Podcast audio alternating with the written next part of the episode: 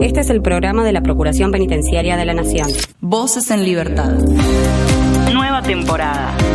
Nuevas voces. Nuevos segmentos. Más contenido. El mismo compromiso. Voces en Libertad. Atravesamos los muros.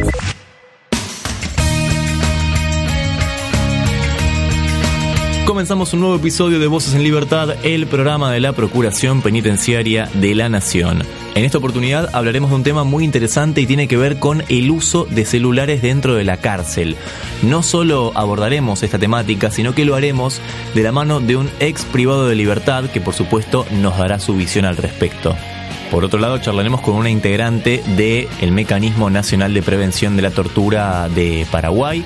Visitó la Procuración Penitenciaria y le preguntaremos al respecto de, de su visita y qué intercambios se pudieron dar. Y por último charlaremos al respecto de un informe estadístico que visibiliza los diversos factores que atraviesan los privados de libertad en centros no penitenciarios. Un tema también, por supuesto, más que interesante. Está Tomás Rodríguez Ortega en la edición, está el equipo de relaciones institucionales con colaboración de prensa en la producción. Mi nombre es Damián Fernández y esto es Voces en Libertad. Denuncias al 0800 333 9736. Hacé valer tus derechos.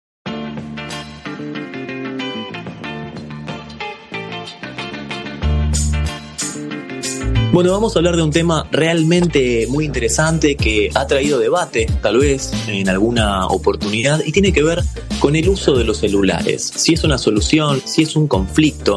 Y para hablar de eso, estamos en comunicación con Brian Batistelli Yende. Él es eh, amigo de la casa, es asesor del equipo de asesores del Centro Penitenciario Federal de la Ciudad de Buenos Aires. Y también con Alejandro Paladino. Él es abogado, ex detenido, recibido en Devoto. Y al respecto de esto, eh, va a dar una, o dieron mejor dicho, ya en el momento de la escucha de este programa, dieron una charla al respecto de este tema y están en comunicación. Brian, Alejandro, ¿cómo están? ¿Todo bien? Hola, buen día. ¿Qué tal? buen día. Buen día, buen día a ambos. Bueno, es un tema realmente muy interesante este de el uso de, de los celulares muros, ¿no? Estamos hablando, por supuesto, se, se entiende. Eh, y ustedes dieron una charla al respecto. Eh, cuéntenos un poco dónde fue, qué tópicos se trataron. ¿Quién, no sé si queremos empezar, Ale, o... Ah, arrancamos, Brian. Dale, dale. Bueno, te, te cuento, eh, nosotros de... Eh, del cual tenemos una comisión de asuntos penitenciarios en la Asociación de abogados y abogadas de Buenos Aires, em, en la cual, bueno, actualmente presido, pero bueno, hay varios, eh, varios asesores de la Procuración, como el caso de Gabriela López, eh, Ignacio Redán, Micaela Rodera, que, también son integrantes de la comisión. Em, propusimos armar un debate em, en cuanto al uso de celulares, más que nada para intentar buscar eh, puesta, una puesta en común eh, con eh, los distintos actores, digamos, que hay en el sistema penitenciario. A ver, de nuestra comisión siempre apostamos a lo que es la, diversidad de opiniones, a, poder escucharnos, que es lo que por ahí nos generó este, este debate del día martes. Y, la verdad que en cierto punto se, se logró por ahí, eh, a ver, incluso la jornada por ahí empezó con, con, ciertas posturas muy, muy radicales, eh, más allá de la opinión que tenga cada uno, o sea, eh, por ahí nosotros desde la Procuración vamos a tener, por supuesto, una, una opinión, digamos, a favor, eh, en el sentido de obviamente con, los debidos controles, pero, pero a favor, pero, pero bueno, obviamente está el servicio penitenciario y, demás fuerzas que, están en contra, que, bueno, que sabemos las, eh, las posturas que tienen respecto a diferentes temas relacionados a, a los privados de libertad. Eh, bueno, y la, verdad que bueno, ahora nada, por ahí puede detallar un poco más Ale, eh, del encuentro participaron, no sé, desde detenidos, ex detenidos, familiares, asociación de víctimas, gente de, la Universidad de Mar del Plata, penitenciario, especialista en, ciberseguridad. La verdad estuvo muy, muy concurrido. Eh, y todos coincidimos en que, en que hay que, que, buscar una apuesta en común y, tratar de, de, de, poder, no sé, eh, que esto sea un punto de partida para, para algo, para algo bueno. Bien, y Alejandro, a vos te tocó exponer también, eh, bueno, desde tu experiencia, imagino, tanto dentro como, como fuera de la cárcel, ¿qué fue lo que, lo que pudiste compartir? Sí, casualmente, o sea, un poco remarcando lo que dijo Brian, es fue el hecho de la convocatoria lamentablemente quienes estamos un poco en el, en el ámbito, eh, existen convocatorias para quizás el ámbito penitenciario, es un ámbito que a veces interesa a los medios, y abordar la problemática del celular. Eh, fue una convocatoria interesante que, me hizo Brian, y, uno a muchas veces escucha eh, o está acostumbrado a concurrir a espacios, es como decía Brian, que están muy radicalizados, o sea, por una punta o para la otra. O vas a una disertación donde son todos ex detenidos y están todos a favor de, y vos del otro lado sos convocado por una asociación de víctimas o alguien que está en, de, la otra postura y eh, es una postura absolutamente adversa a la que tiene uno. El otro día había un abanico de, opiniones entre todos los que estaban disertando y lo que me llama la atención es algo que dijo Brian. O sea, la apuesta es común.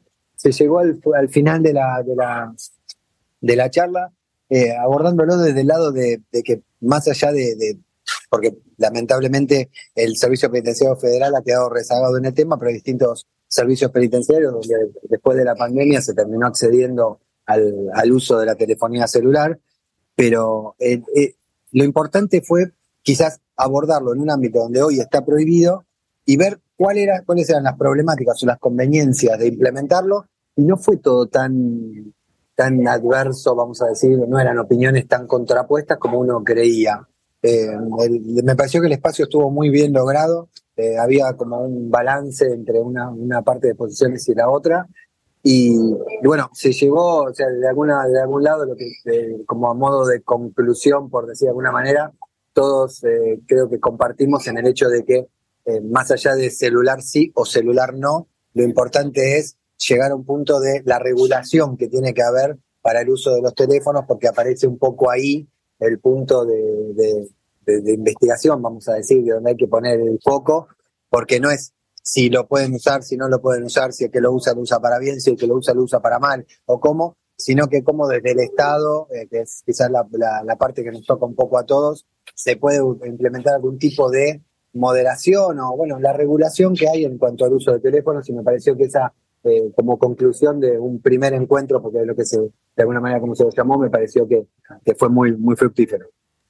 Sí, y también imagino, eh, no sé si se llevó a hablar de ese tema, cómo hacer para, para que se pueda eh, no, no tanto regular el uso, sino que, se pueda empezar a utilizar, digamos, o sea, que directamente eh, esté bajada la, la, norma, que, que, se pueda, que se pueda comenzar con esto. No sé, eh, imagino que es un camino largo, ¿no? Para que esto suceda. es un tema lo del camino largo porque lamentablemente en, entonces, más allá de, lo, de, que, estemos hablando de una prohibición, eh, en la realidad, eh, en, el, servicio penitenciario bonaerense ya está admitido, lo llega, lo lleva, lo lleva a la visita y está regulado. Y en el servicio penitenciario federal eh, se siguen usando los celulares en forma clandestina, porque termina siendo un negocio. Entonces se aborda, el otro día estuvo muy abordado ese tema, de cómo los detenidos nos muñimos de celulares, estando intramuros. Entonces apareció esa cuestión eh, los celulares ya están. Ese es el otro problema, porque si empezamos a desconocer e intentar pensar de que los celulares no se utilizan estando en la cárcel, estamos siendo ingenuos y no, no, no, estamos hablando con la realidad. Entonces, los celulares ya están. Entonces, desde algún lado, inclusive alguna alguna asociación de víctimas decía, cuando uno piensa que va, va, a decir cualquier cosa, decía, está bien listo, o sea, ya están los celulares, ya lo van a usar, ¿qué preferimos? ¿Que los utilicen sin control o con control? Porque al fin y al cabo terminamos en eso, porque si, van a estar, eh, ¿dónde va, ¿qué es lo que nos conviene a todos? Sí, me, me, es imposible no, no vincularlo con otro tipo de temáticas, ¿no? Como por ejemplo, y acá espero no, no irme demasiado de tema, pero con la temática drogas o ¿no? con todo lo que tiene que ver con, con ciertas prohibiciones que después hacen que eh, el negocio surja a través de la prohibición, ¿no?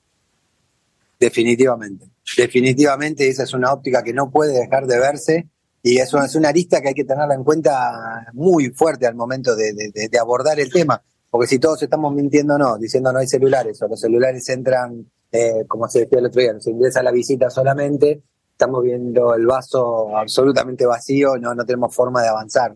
Entonces me parece que es una, una forma superadora de abordar el problema estuvo muy bien encarado el otro día porque había eh, actores del servicio penitenciario, había especialistas en seguridad, había asociación de víctimas, había detenidos actualmente, había ex detenidos. Entonces, se dio un ámbito muy, muy plural que, dio margen a, que se pueda dar un debate, eh, quizá como decía Brian al principio, un poco más ríspido en el principio y al final mucho más, eh, mucho más llevadero. Bien, Brian, si me permitís, em, me gustaría aprovechar este, este ratito, ¿no? Este, este segmento que tenemos para, para consultarle a Alejandro, ya que es una palabra autorizada, es alguien que estudió en la cárcel, que se recibió allí. ¿Cómo fue eh, su experiencia? Para salir un poquito tal vez de, este tema, pero, pero bueno, ya que estamos, me parece eh, que interesante preguntarte eso, ¿no?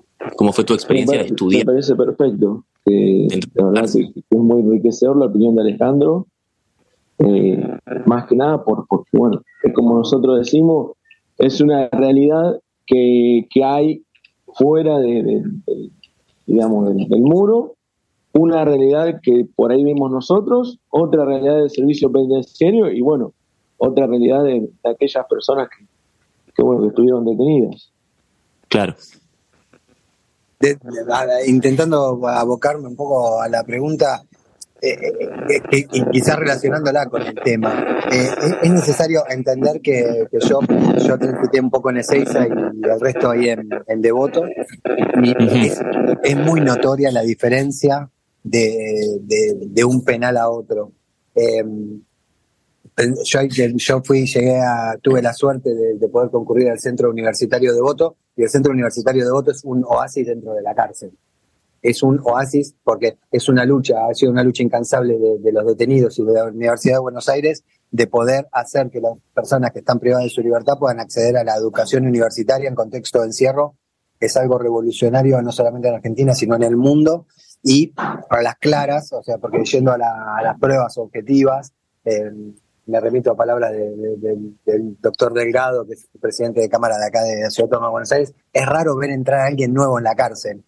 Entonces, cuando uno, cuando uno interpreta, eh, hace una interpretación de eso, vos, vas a las estadísticas y a los medios y uno ve que el 80% de la, noticia te dice, no, pero el tipo era reincidente, era reincidente, y no estamos dejando de ver de que pasó por el sistema y la persona vuelve a reincidir. Ámbitos como el Centro Universitario de Voto, como, eh, qué sé yo, el proyecto de Espartanos en la provincia de Buenos Aires, como debe haber muchos otros, ah, invierten la carga, o sea, dos de cada diez personas reinciden. Entonces, eh, es necesario eh, generar esos espacios donde la persona no se genere un detrimento en la persona, sino que intentemos lograr que la persona vuelva a salir. Eh, uno a veces hace una, una, analogía, pero si bueno, si uno mete un perro adentro de una jaula y le pega, le pega, le pega, le pega por cinco años, ¿qué espero yo que haga el perro cuando lo suelten? es un poco el debate que, que, uno, que uno lo pretende. Em, el otro día, llevándolo a, esto que estamos hablando, acceder al derecho a la comunicación en personas que estamos en el año 2023 y que están eh, haciendo fila en un teléfono que está en una pared agarrándose a puñaladas para que van a hablar primero y quieran hablar después y que a los 10 días va a recuperar su libertad y vamos a devolver a la sociedad una persona que está alienada, no una persona que está reinserta, eh, que pudo acceder a educación. Yo estuve en el centro universitario, yo tenía celular estando en la cárcel yo no hice ningún secuestro virtual y lo utilizaba para bajar los PDF que podía eh, poder resumir o poder no leer el libro entero y poder sacar una parte de un resumen para cuando iba a un parcial poder recibirme.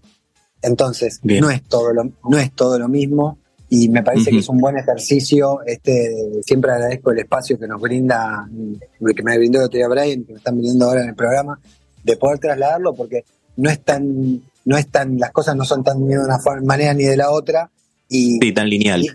Claro, entonces hay que pensar de que una persona que hoy está, eh, yo siempre lo utilizo el ejemplo, uno, si uno le preguntaba a los padres de los rugbyers qué pensaban de los detenidos un año antes del problema que hubo, le hubieran dicho que no tienen que tener derecho a nada, que, hay que, que los tienen que torturar y que no tienen que hacer nada, y hoy deben estar pensando drásticamente distinto porque deben pensar que tienen muchos derechos avasallados, que el derecho penal se volvió contra ellos.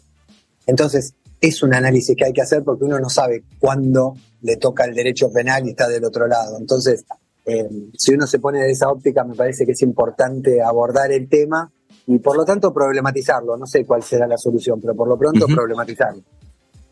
Bien, bien, bien, bien. Mm, qué, interesante esto, esto que nos acabas de decir y esta charla también, por supuesto, que hemos tenido. Lamentablemente nos estamos quedando sin tiempo, pero, pero es un placer, un placer eh, escucharte y, un placer, bueno, también, por supuesto, vos, Brian. Eh, es un placer eh, poder haber, hablado con ustedes y, que nos cuenten tanto tu experiencia como también esta, esta charla que, que dieron, que sin dudas me imagino que no será la última vez que hablaremos de este tema. Ah, de le agradezco el espacio, le agradezco a Brian el otro día haberme convocado para la charla y bueno, ojalá que despacito vayamos desentrañando este misterio que es la cárcel, que no, no termine siendo un misterio, sino que a ver si podemos mejorar la vida un poco, porque de, fondo de todo hay víctimas. Ese es el otro gran problema, en que la reincidencia genera más víctimas. Entonces me parece que es algo que hay que abordar también. Bueno, muchas gracias, eh, bueno Alejandro, por haber concurrido, por haber eh, sido parte de esto y, obviamente te vamos a seguir convocando. Y bueno, gracias por el espacio también que nos da acá Tommy y,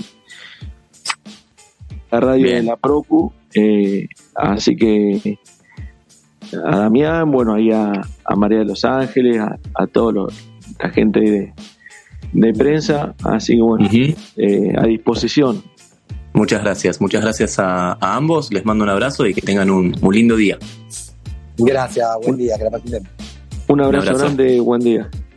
Hablábamos con Brian Batistelli Yende, él es eh, asesor del equipo de asesores del Centro Penitenciario Federal, y también con Alejandro Paladino, abogado, ex detenido, recibido en Devoto al respecto de esta charla que dieron sobre celulares, solución o conflicto.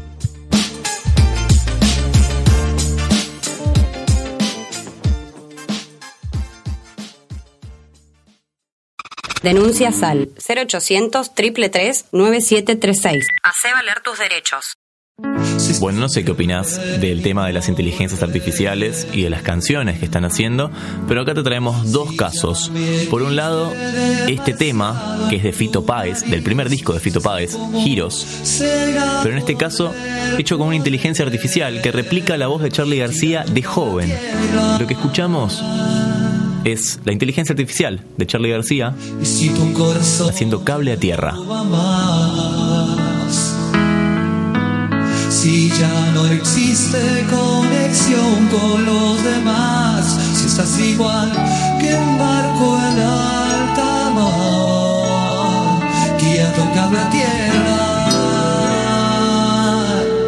Y yo estoy acercándome hasta vos bajo la luna, bajo la luna.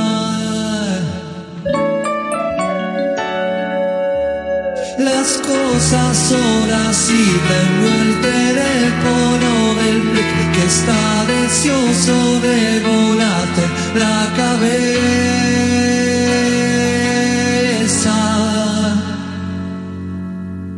En un par de minutos sale el sol. Si ya no hay nada que anestesie tu dolor, si no llegas, si no alcanzas a verme, tira toca una tierra. ¿No crees que has sentido en todo? Disculpes la cegada del amor, los demás escucho al corazón, se habla tierra y yo estoy acercándome hasta vos, la bajo la luna.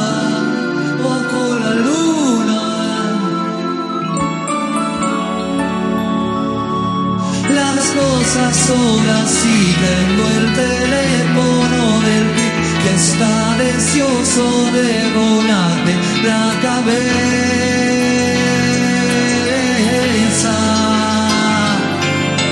Si estación se vuelve y no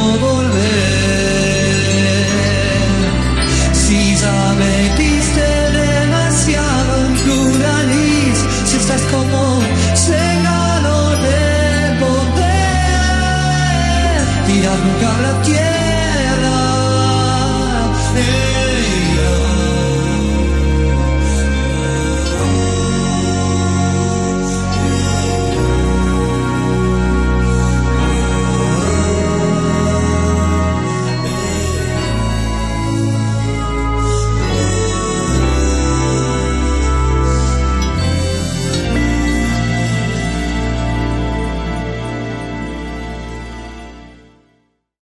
Estás escuchando Voces en libertad. Voces en Libertad. Atravesamos los muros. Voces en libertad.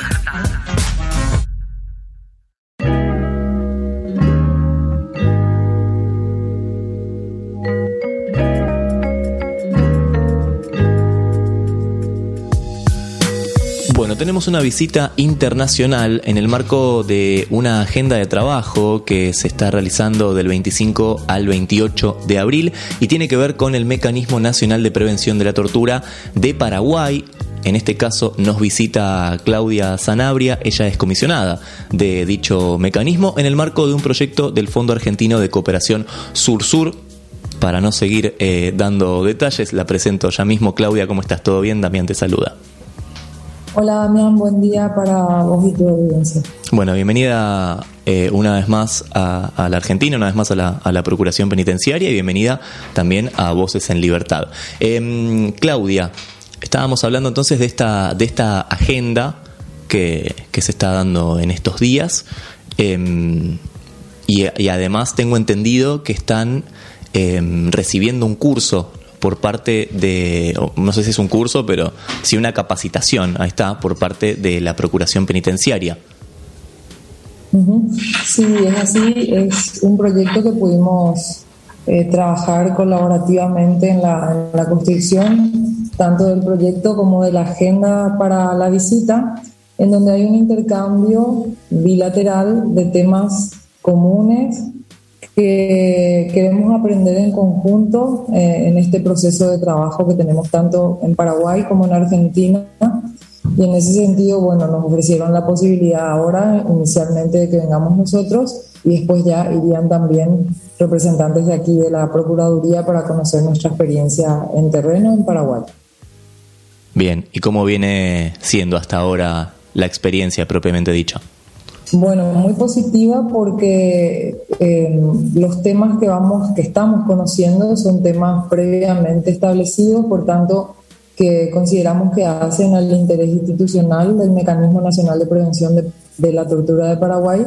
Uno de ellos, por ejemplo, ayer empezábamos viendo cómo está conformado aquí en la Procuraduría el Centro de Atención a Denuncias y pudimos eh, realmente ya empezar a trabajar pormenorizadamente en el mecanismo de cómo reciben las denuncias, cómo las sistematizan, cómo las derivan, que es un proceso que también lo estamos haciendo en Paraguay y encontramos fortalezas de la Procuraduría que podemos implementar en Paraguay, Sí. a la vez que pudimos dejar ciertas impresiones sobre nuestro trabajo y que por ahí también pueden colaborar aquí. Así que, como te decía, es un, un mecanismo bilateral de cooperación, por tanto, hay aprendizajes, creo yo, considero muy positivos para nosotros y también eh, aquí localmente. Hoy empezamos de nuevo eh, mirando otros procesos como las visitas, las auditorías a los centros penitenciarios y encontramos también puntos de coincidencia y puntos que de parte de ustedes, como ya tienen 30 años de trabajo, Ujú. tienen eh, eh, aprendizajes que pueden darnos a nosotros.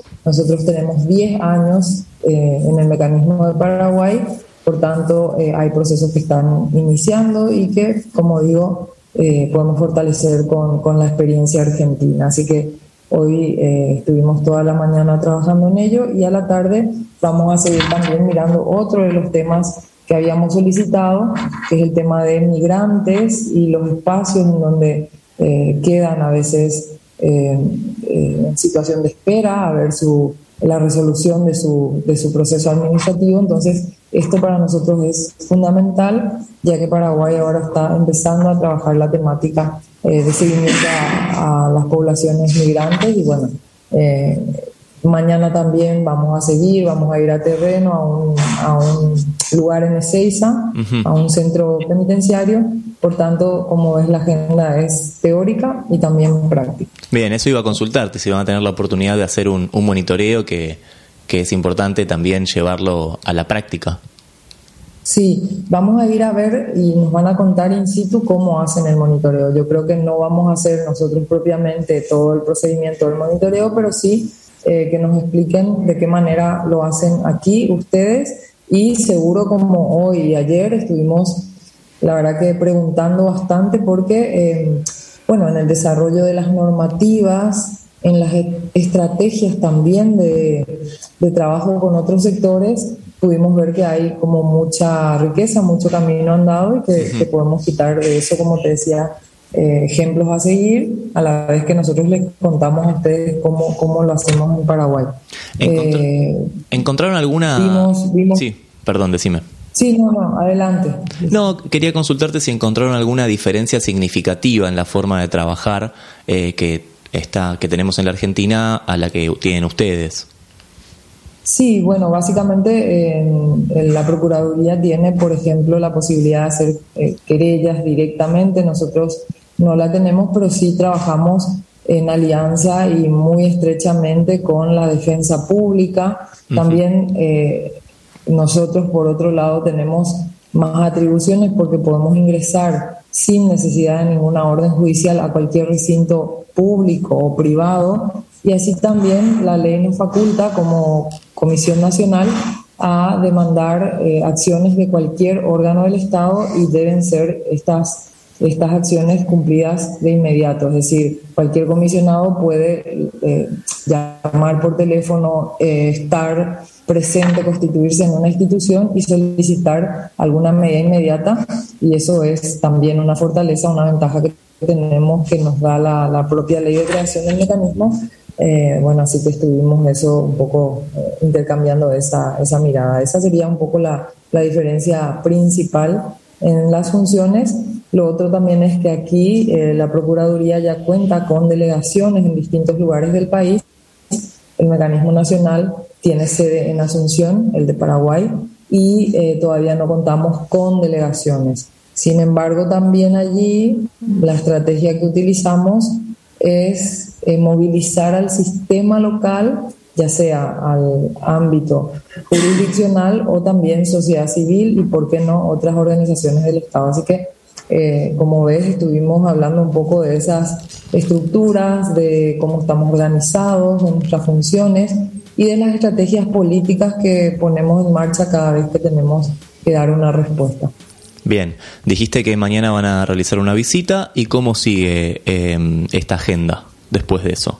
Luego de la visita, el viernes tenemos ya una jornada para planificar lo que queda del año y eh, las distintas visitas que van a hacer tanto los equipos de Paraguay o otras personas representantes de Paraguay, como así también los representantes de la Procuraduría que vamos a estar eh, haciendo la agenda de trabajo y las temáticas que vamos a abordar en cada uno de los espacios, como así también quizás probablemente algunas, algunas reuniones más específicas. Nos interesaba, por ejemplo, eh, quizás el, el, protocolo de atención que aplican en el, en el centro de, de, atención de denuncias. Bueno, eso puede dar lugar a que en un espacio en particular trabajemos con el equipo que desarrolló ese protocolo y es lo que queremos delinear el viernes, además de trabajar otras temáticas que ustedes tienen bien marcadas como eh, la atención a población LGTBI, que para nosotros es de sumo interés y que estamos ahora también en proceso de eh, abordar.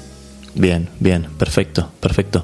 Eh, Claudia, te agradezco mucho este rato que te tomaste para, para charlar con nosotros. Em, ya te dieron la bienvenida, por supuesto, pero una vez más, bienvenida a la Argentina, que vas a quedarte unos, unos días acá y mm, nos volveremos a, a encontrar seguramente en otra oportunidad. Bueno, muchísimas gracias que tengas buen día. Muchas gracias, te mando, te mando un abrazo. Hablábamos con Claudia Zanabria, comisionada del Mecanismo Nacional de Prevención de la Tortura de Paraguay, que está visitando la Argentina en el medio de una agenda de trabajo.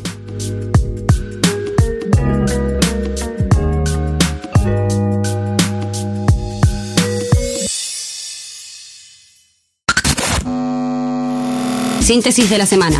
Noticias en un minuto. Misiones. Detenidos de penales se capacitarán para trabajar en el sector maderero.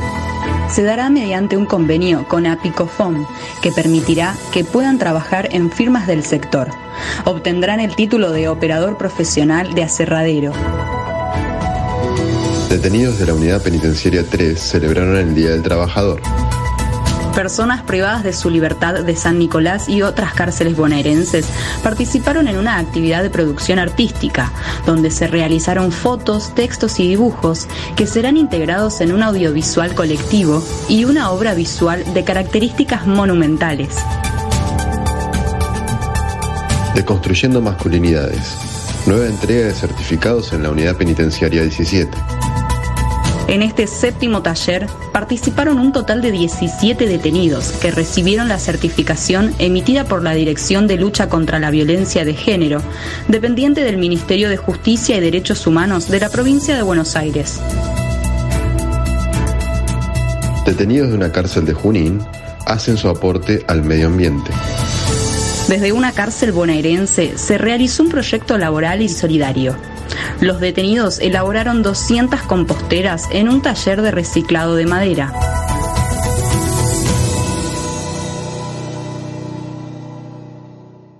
Voces en Libertad. Un programa de la Procuración Penitenciaria de la Nación.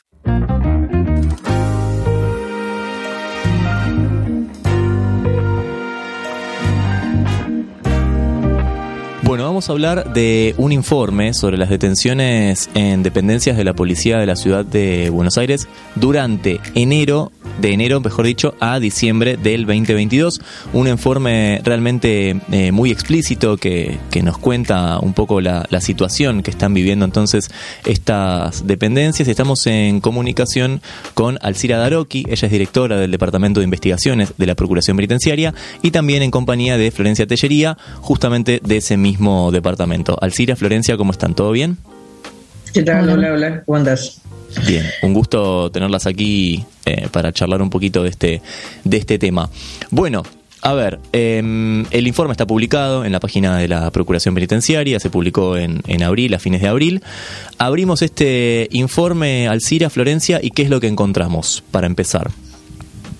Eh, bueno, en principio me parece que es importante mm, el contexto de de, de, producir esta, esta información estadística uh -huh. eh, a partir de los listados este, de, de, información administrativa que envía la policía de la ciudad este, eh, a la procuración y, y, y transformarla en, en, en, una, en una información estadística y que tenga la regularidad de, de informes primero de reportes mensuales que se hacen con esta información, que también se publican en la página de la Procuración, con la, con la siempre colaboración de, de la Dirección de, de, Institucionales y de, y de Prensa. Eh, y al mismo tiempo se hacen informes trimestrales. Uh -huh.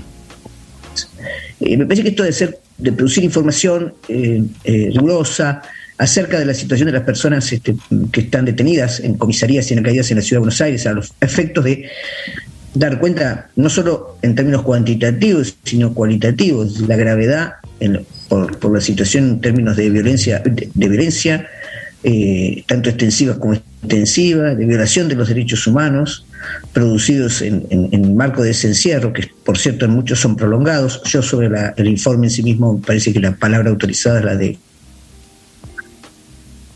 Penitenciaria, que es la que trabaja eh, delicadamente con toda esa información y encontrando todo el tiempo formas de poder decir más cosas y poder dar un poco más de, de, de, de ilustración uh -huh. a un fenómeno que eh, era un fenómeno propio de las comisarías o del fenómeno, por decirlo así, de encierro de la provincia de Buenos Aires y que ya hace mucho tiempo y ahora ya no podemos hablar más de pandemia, por supuesto, No, claro. y no podemos hablar más de COVID, se ha instalado como una práctica en la ciudad de Buenos Aires que proviene básicamente, entre otras cosas, por la eh, falta de recepción de, de presos por parte del Servicio Penitenciario Federal, pero también este, por una decisión del propio gobierno de la ciudad de Buenos Aires de mantener estos este, centros de detención en condiciones este, deplorables y que no garantizan en absoluto la posibilidad de una mínima asistencia a las personas que se encuentran detenidas. ¿no?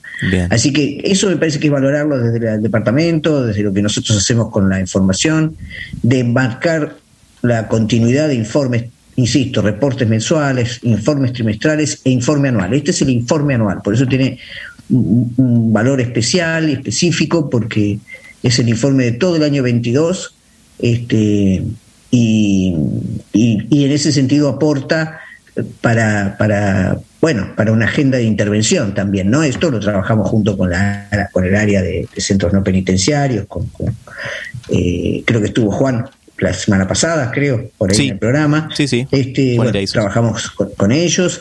Este pero digo esto es un aporte para para justamente creemos nosotros que, que es indispensable para la intervención del organismo no para para para y decimos aporte porque ya el organismo viene interviniendo y, y- y haciendo una cantidad, tomando una cantidad de acciones con relación a este tema. Pero tener una información producida en términos rigurosos sirve también para, para dimensionar la problemática, ¿no? Este, bueno, yo le pasaría la, la- la- la palabra a Flor, que me parece que es, Sí, sí, que por, es- es quien puede ilustrarnos mucho más sobre ese informe. Por supuesto. Eh, mencionabas eh, el fenómeno que, que el informe arroja. Eh, Flor. Sí, te cuento un poquito eh, de qué contiene el informe. Ujú. Ahí, a partir de esos listados, como mencionó Alcira, podemos caracterizar tanto las detenciones policiales judiciales que son derivadas a dependencias de la policía de la ciudad, como a las personas detenidas, los espacios que se utilizan para el alojamiento, la, la jurisdicción que interviene, si es la justicia nacional, de la ciudad, federal, qué se resuelve, qué resuelve la justicia sobre la detención, si da soltura, si la gente permanece detenida, si es remitida al servicio penitenciario, la situación procesal de las personas, como quedan alojadas durante un tiempo extenso ahora, podemos ya dar cuenta de algunas situaciones procesales, es decir, algunas personas que cumplen prisión preventiva o que se encuentran condenadas en estos espacios de alojamiento, ¿no? Y también agregamos un espacio donde analizamos las detenciones de grupos específicos eh, sobre vulnerados generalmente, que son las personas travesti trans, los jóvenes adultos y las personas en situación de calle. En total, para el año 2022 hubo 17.048 detenciones. ¿Qué quiere decir esto? Son personas que son detenidas en la calle y luego son derivadas a comisaría para instruir el sumario. Y quedan ahí o por unas horas o pueden estar hasta dos años en esta coyuntura. ¿Sí? Este, si querés te cuento un poco en qué barrio. La Comuna 1 es la que más eh, tensiones se producen. Sí, sí, por supuesto. de- Podemos ir con eso. Eh, también estoy. Algo que me llamó la atención es el, el fuerte pico de, de caída que tienen las detenciones eh, durante el mes de junio, por ejemplo, y después cómo vuelve a ascender la curva eh, llegando a, a septiembre, llegando a fin de año, ¿no? Por lo Pero. general suele suceder que hay ciertos descensos y ascensos de detenciones. Eso, como se trata de, listados administrativos, además de aclarar que nosotros los reconvertimos para que se vuelvan información estadística, también puede suceder que la información no esté este, correcta del todo, ¿sí? Entonces puede ser que alguna detención se pase en algún listado y se cargue en el del mes siguiente. O sea que no podemos decir a ciencia cierta en junio se detuvo menos gente. Sí notamos, de acuerdo a la información que nos enviaron, que hubo un pequeño descenso en ese mes, que puede ser por diversos motivos que desconocemos. Claro, sí, sí, sí, por supuesto, por supuesto, eso, eso puede ser por, por varias cosas. Eh, en el caso, obviamente, de, de cuando estábamos en pandemia, bueno, se explicaba de esa manera, ¿no? Pero, pero bueno, en, en este De caso. todas formas, siempre durante el año hay, hay ciertas eh, discrepancias, hay meses con Ujú. más detenciones y menos, que deben tener que ver con la vida en la ciudad también, supongo, y Claro. con el trabajo policial, con ciertas este, metas que tendrán también de Claro. acuerdo a la época del año, supongo. Y en cuanto a las zonas que recién comentabas, Las zonas son la Comuna 1, la que tiene mayor cantidad de detenidos, que es la que comprende, ya te digo exactamente los barrios. Los barrios de eh, Retiro, San Nicolás, Puerto Madero, San Telmo, Montserrat y Constitución. Ok. Sin embargo, el barrio con más cantidad de detenciones fue Balvanera. Le siguió Constitución, Palermo, Flores y Recoleta. Bien. Digamos la zona sur, ¿no? Sí, son las zonas en general donde hay este, también una estación de tren, zonas de, de amplia circulación de personas. Claro, claro, claro, sí, Y sí. tanto 11 como Constitución, ¿no? Serían los Claro, dos lugares. Sí, una, una zona. que también tienen Sí, zonas donde, donde pasa mucha, mucho caudal de gente, ¿no? Donde se mueven también hacia diferentes partes, tanto de, de capital como del conurbano, ¿no? Porque conectan con, con trenes y, y etcétera. Eh, Claro. Y en este caso, los motivos de, de intervención policial, eh, ¿cuáles? Mira, el 50% casi, el 49,9% son los delitos contra la propiedad, el motivo más importante. Luego le siguen los delitos contra las personas, pero ya en una proporción muy, muy menor, digamos el 15%, que son las lesiones, los homicidios. Y le sigue en tercer lugar las, eh, los delitos de atentado contra la autoridad y resistencia a la autoridad, con un 8,4%. Bien. Estos son los delitos que maneja la policía de manera semi-arbitraria, digamos, porque no son tan comprobables y quedan a discreción de- del policía que está a cargo de la detención. Claro, Sí, que, que muchas veces se vinculan también con lo que decía, con determinados grupos de población, como puede ser la gente en situación de calle, que ante alguna este, intervención policial, este, en donde están, se encuentran morando y demás, se producen algún tipo de intercambio más violento y entonces ahí se le aplica una causa que es resistencia a la autoridad o atentado a la autoridad, que en realidad es un es un, este, una estrategia para, para poder detenerlos, porque en realidad no están no estaban cometiendo ningún delito en sí Claro. mismo, ¿no? Claro. Claro, sí, sí, sí. Eh, la semana pasada teníamos la oportunidad de, de hablar de, de un tema de las edades, ¿no? Bueno, justamente abordamos una temática ¿no? con niños, niñas y adolescentes, pero, pero este informe también detalla eh, muy bien el tema de, de las edades de la gente detenida. Sí, también tenemos casi el 50% menores de 30 años, que son las personas que también más circulan en el espacio público, ¿no? Y también una franja significativa es la que va de 31 a 40. Esas son las edades donde se concentra la mayor cantidad de detención. Ya a partir de 41 años se reduce bastante. Claro, Y además son varones, ¿no? El género es masculino el predominante, casi en el 90%. claro. Así que hablamos de jóvenes varones, que son los mayores detenidos. Bien. Y la mayoría de esta gente desempleada, además. Además, exactamente. Hay muchos casos en que no contamos con los datos, pero asumimos que o bien tienen alguna situación de informalidad o también un porcentaje considerable puede estar desempleado, por lo tanto hablamos de gente que se encuentra vulnerada, digamos. Claro, claro. Bueno, eh, pasando ahora a, a un tema que, que sin dudas es, es muy importante, ¿no? Que es el tema de los espacios eh, utilizados para el alojamiento de los detenidos. Por supuesto, es algo que hemos hablado un montón de veces, pero que no, no, no nos cansamos de, de recalcar, ¿no? Todo lo que tiene que ver con la sobrepoblación y, y etcétera. En este caso, ¿qué, qué arroja este, este informe? Bueno, tal como venimos trabajando ya hace pues, es el tercer año, sigue aumentando la cantidad de gente alojada a partir de la pandemia, pero ya sin la pandemia de por medio. Este año tuvimos casi mil hacia diciembre personas alojadas en espacios que están siempre sobrepoblados. De hecho, las comisarías, ya lo hemos dicho, los, cal- los calabozos no estaban habilitados, son calabozos antiguos de la Policía Federal, están en pésimas condiciones las personas, no tienen un cupo fijado porque son calabozos de paso que se utilizaban para que la gente esperara un rato hasta ser derivada al servicio penitenciario. Y en, ese, en esos espacios hubo, creo que el máximo fue de 500, ya te digo, este, 431 personas en esos espacios. Este, y en alcaidías también. Todo durante todo el año, a pesar de que se van creando siempre nuevas alcaidías y se va modificando el cupo a veces arbitrariamente, todo el tiempo están sobrepobladas. Claro, claro, claro.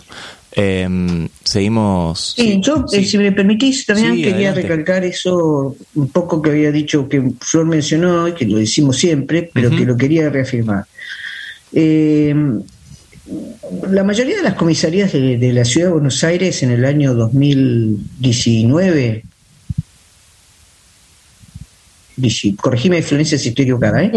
Eh, 2019, la mayoría de las comisarías estaban, eh, sus calabozos estaban clausurados. Pero estaban clausurados por porque eran verdaderamente mazmorras. Nosotros los habíamos recorrido ya antes, cuando estaba Esteban Feinberg al frente del centro no penitenciario, recorrimos casi todas las comisarías y este y realmente eran lugares para la clausura, obviamente, y la mayoría estaba clausurada. Lo notable en todo esto es que la rehabilitación de esos espacios, cuando eh, particularmente cuando se produce lo de la lo de la pandemia COVID, pero después siguió siendo una práctica del gobierno de la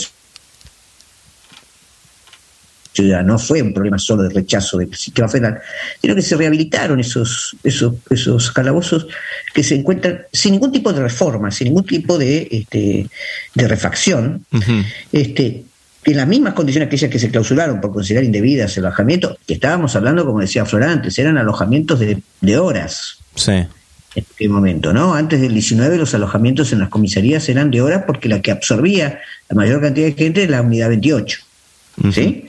Entonces, este, que iban ahí en situación de tránsito hasta ser alojados en los complejos y demás. Por lo tanto, este, o ser liberados, ¿no? Este, la alcaldía 28 deja de, hacer pernoctar a, las personas ahí, que por supuesto era realmente también en condiciones paupérrimas y violatorias de los derechos humanos, pero ahora esa 28, digamos, se expande en, una multiplicidad de espacios que eh, en comisarías y en alcaldías, porque como es, Flor lo pone muy bien en el informe, la mayoría de eh, ciertas comisarías, de golpe aparece un cartel que es la misma comisaría a la que ahora se denomina alcaldía. Y es la misma comisaría. No es que es una alcaldía nueva. Eh, con las condiciones y con la estructura y la infraestructura de lo que es una comisaría, y no una alcaldía que presupone eh, probablemente este, pensar en un alojamiento un poco más prolongado, que me parece que eso sería bueno que, que podamos decir, Florencia, que eso yo no lo tengo el dato acá, pero que vos puedas decir este, los extremos del tiempo de, alojamiento que pueda, puede haber en este momento en las comisarías. ¿no? Sí, iba, iba, a consultarle justamente para, para cerrar por una cuestión de, de, tiempos em, mm. la situación judicial, ¿no? E, esto que vos decís, eh, Alcira, el tiempo que, que pasan dentro de, de, las comisarías, o sea, cuánto deberían, por supuesto, cuánto es el que pasan y cómo está la situación judicial en general de, de los detenidos. ¿Cuánto deberían? Es básicamente 72 horas, pues siempre el máximo, ¿no? este, no deberían extenderse más en, el tiempo en esos espacios porque son, como bien dijo Alcira, espacios de paso. Claro. Respecto a la situación judicial, este, tenemos eh, una gran cantidad de personas que se encuentran esperando la resolución, porque tenemos gente que está hace meses, pero también aquellos que ingresan recientemente, ¿no?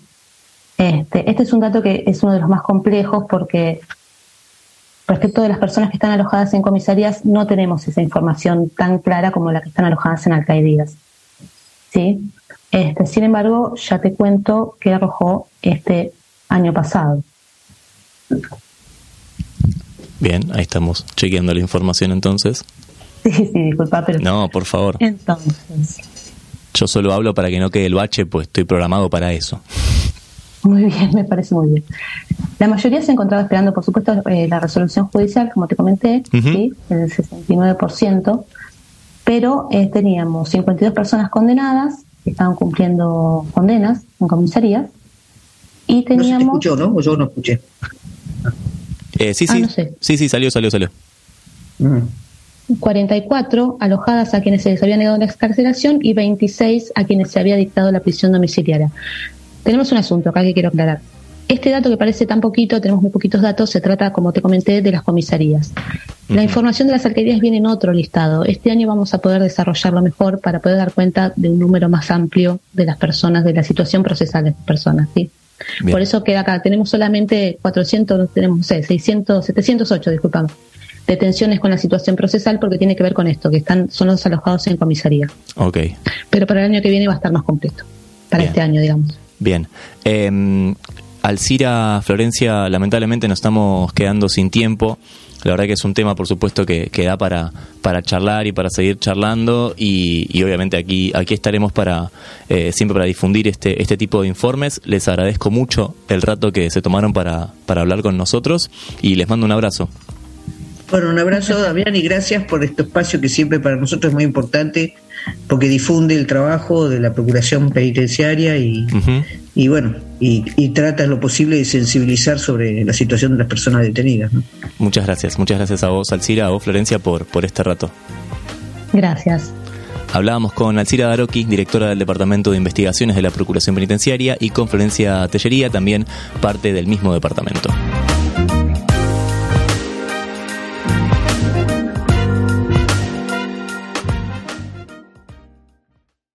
Volvé a escuchar este u otro programa a través de la web oficial radio.ppn.gov.ar.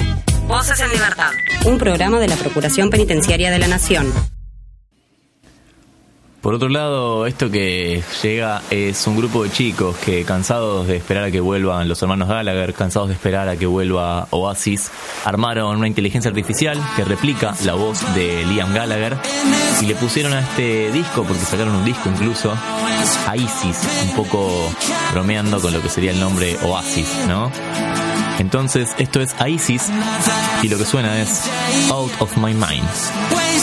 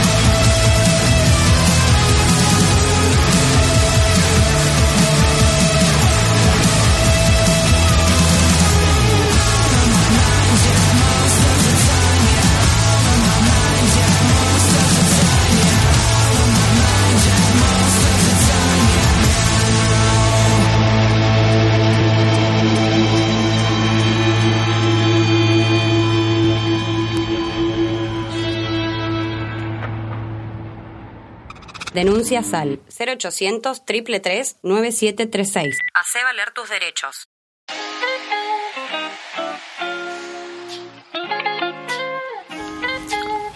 Y hasta acá llegamos, nos vamos, sabes que podés encontrar más información en www.ppn.gov.ar y escuchar todos los programas anteriores en radio.ppn.gov.ar. Como siempre, estuvo Tomás Rodríguez Ortega en la edición, estuvo el equipo de Relaciones Institucionales con colaboración de prensa en la producción.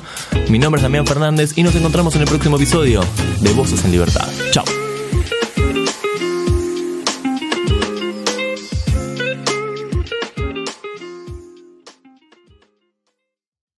Volvé a escuchar este u otro programa a través de la web oficial radio.ppn.gov.ar. Voces en Libertad. Un programa de la Procuración Penitenciaria de la Nación.